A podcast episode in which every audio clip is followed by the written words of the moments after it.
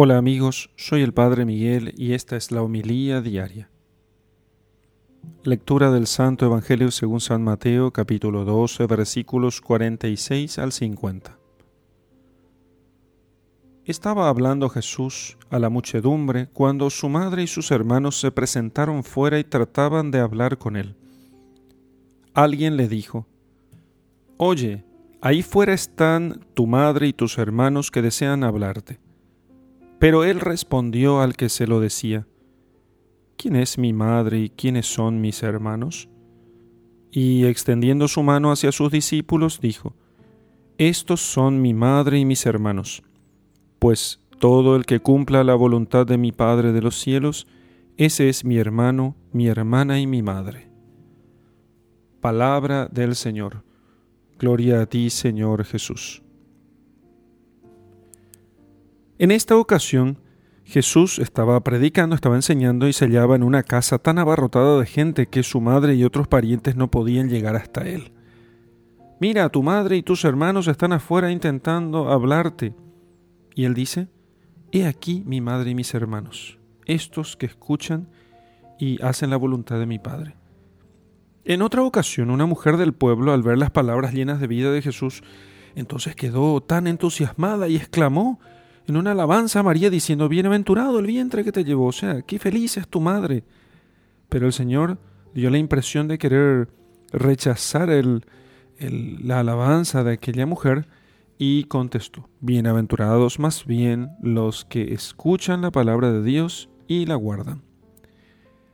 Entonces, el Papa Juan Pablo II relaciona estas dos escenas con aquella respuesta que Jesús dio a María y a José cuando le encontraron en Jerusalén Recuerdan, a los 12 años, en el templo, cuando solemos eh, meditar esto en el misterio de Jesús perdido y hallado en el templo, el, misterio del rosario, después de una búsqueda eh, intensa durante tres días, y allí Jesús, cuando es encontrado por José y María, Él les dice, ¿por qué me buscabais? ¿No sabéis que es necesario que yo esté en las cosas de mi Padre?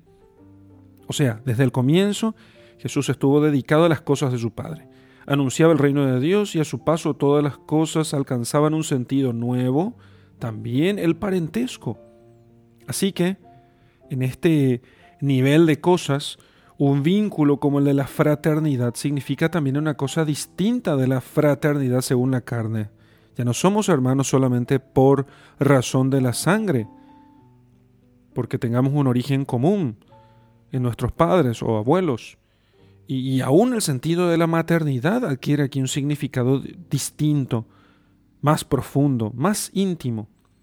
Entonces, nos enseña repetidamente el Señor que por encima de cualquier vínculo y autoridad humana, cualquier vínculo que sea solamente de la carne, incluso el vínculo familiar, está el deber de cumplir la voluntad de Dios, el deber de cumplir la propia vocación.